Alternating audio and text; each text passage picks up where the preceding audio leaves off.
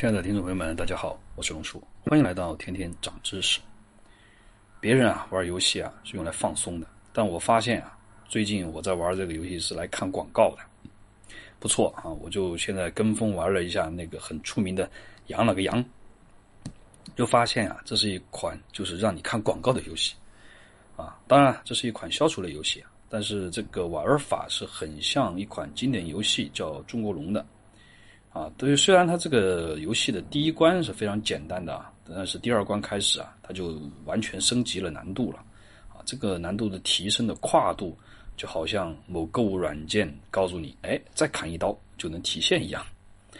所以呢，我尝试着通关呢，结果呢，只用了一个晚上啊，就帮我终结了自己的这个精神内耗，因为我是彻底抑郁了啊，呃，什么都治不好那种啊，仿佛自己是在体验看广告模拟器。这游戏啊，给我感觉就不像是在比拼智力啊，在比拼的是运气。只是可惜的是呢，像我这种平时玩抽卡游戏保底都能抽歪的这种，真的是没办法。当然，这也是现在很多网友的现状啊。中华儿女的叛逆精神在这一刻是体现的淋漓尽致啊！啊，非常多的人跟这款游戏较上劲啊，哪怕自己被广告喷了一百多次，还是 还是一无一往无前啊。但是呢，大家仍然在努力的给自己的朋友安利这款游戏，因为广大的受害者们认为，绝不仅仅应该只有自己遭到报应啊！要下水可以啊，要下水就拖大家一起下水吧。你觉得这是不是有点像那个新型的网络诈骗一样？嘿，我是不得不说，真有你的。不过相对来说我还比较好啊，就玩了一夜以后呢，一早上一醒来以后呢，就发觉没什么意思了。就相当于这个游戏是验证你这个人格是不是属于强倔强型的。如果你是强倔强型的，那你就一定要赢，就是不赢过不去了啊！我这辈子就杠上了。啊，像我这种呢，就稍微还是属于那种啊，欢偏那种弱性的那种倔强型的。因为玩一次两次三次玩不过，哎，算了，一看就看透了，不玩了，啊，就躺平了啊。好了，今天呢，当然不是在做这款这个游戏上瘾机制分析的，因为这款游戏说实话，做上瘾机制分析的文章有很多，啊，只是借今天这个机会呢，我们再来回忆一下，啊，相关的类似这种叫自虐性游戏的，呃，除了这个以外还有什么？啊，因为这款游戏啊，的确是一下子让我的这个死去的互联网记忆复活了很很大的一部分，因为这类游戏啊，好像似乎每隔一段时间就会重新折磨一下网友的。其中啊，有几款曾经让我玩的死去活来的，看看有没有你玩过的啊？咱们一起回忆一下过去。首先呢，第一款游戏叫 Flappy Bird，这款游戏出道很早了，是由越南的独立游戏开发者在二零一三年创作的，而且在二零一四年走红全球啊。当时啊，地球人都被这个小鸟给整麻了啊。这个玩法其实很简单，就是你点一下屏幕啊，小鸟就可以提升一下高度，那不点击呢就会往下坠落。啊，需要连续的点击保持飞行啊，同时呢还要穿越各种障碍，达到更远的地方。啊，这种玩法看着非常单调啊，但操控起来难度非常大。刚上手往往飞不出一步啊，直接就撞死了。啊，就是那管道上下的管道啊，所以不少人玩到崩溃，尤其是飞到很远的玩家啊，因为一次意外失误而导致从头再来，哎，那一刻简直就是万念俱灰，跟我们今天玩这个羊那个羊很像啊。第二款游戏呢叫猫里奥啊，这款游戏明显是恶搞马里奥啊，在二零零七年就出现在网络里，一时间也是引起了一场腥风血雨啊，因为大家都被虐哭了啊。说实话，不少人都是跟着超级马里奥的肌肉记忆来玩这款游戏的，但是呢，你总能找到新鲜的死亡方式啊，各种机关暗器啊，总是以出其不意的方式来刺杀你啊，你以为是宝箱哎，但出来的是敌人，前面的坑想跳过去哎，结果就被撞到头了。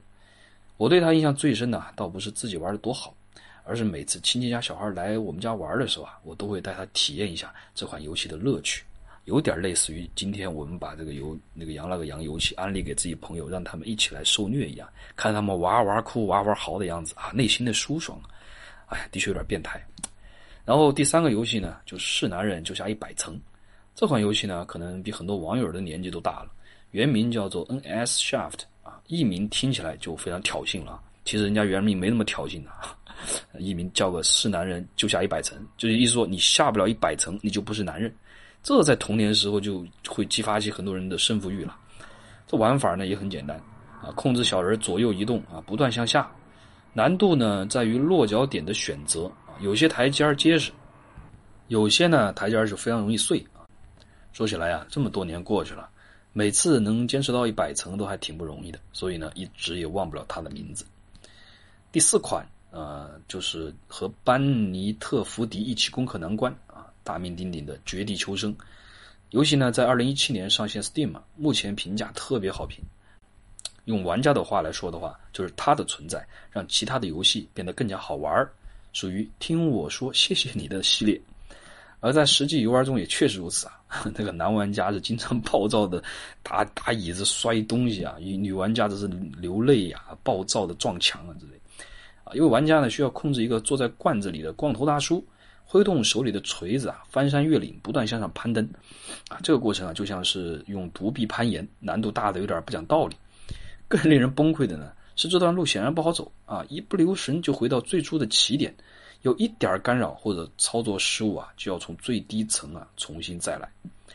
游戏设计者 Ben Foldy 表示，设计这款游戏就是为了让一部分人备受煎熬，啊，这是属于变态的变态啊！而他呀，确实成功，不少玩家在坚持十几个小时甚至几十个小时以后，就已经立地成佛了。最后一款游戏呢，是叫 Three Tiles。这款游戏呢，其实并不算虐啊，但也在《羊了个羊》火出圈以后变得更加出名了，啊，因为人们在讨论如何通关《羊了个羊》的同时呢，也有人发现它的玩法与这款 Three Tiles 实在相似。啊，Tiles 的这个拼写呢就是 T I L E S 啊，Three Tiles。这款游戏和《羊了个羊》的最大区别在于，在这款游戏里面，你可以放心的打通它的第二关。啊，这款消除类的小游戏啊，难度是正常的，同时呢，画面也更加治愈。比较可爱，当然呢，也有相似的缺点，那就是躲不开里面的广告。于是啊，有很多被羊了个羊虐了一晚的玩家呢，啊，选择直接跑路啊，在这款 Three Tiles 同类型的游戏中呢，去治愈自己的内心。不过也有意思的是啊，也有人在体验以后选择回来继续玩羊了个羊啊。一方面呢，想挑战更难的关卡；另一方面啊，其实还是不服输。而我呢，是觉得玩游戏呢，还是以放松为主啊。如果它能给你带来更多的是焦虑与烦躁啊，确实没有要硬和自己过不去啊，这到最后伤自己的身体何必呢？啊，当然说了那么多，其实今天给大家安利这些游戏，其实大家也可能又会去尝试了。所以从这个层面上来讲，我还是算跟我儿时的时候把那个游戏给我到我家来玩的那些小孩安利一样，其实内心深处还是有那么一点点黑暗的啊。没办法，人类从内心深处来讲，可能都是有点黑暗的吧。好，希望大家。要战胜自己啊！不要这样不服输，咱输了又如何呢？对吧？人生还有更多的欢乐在等着咱们呢！不要玩游戏玩的气的，把自己的身体给伤了。好了，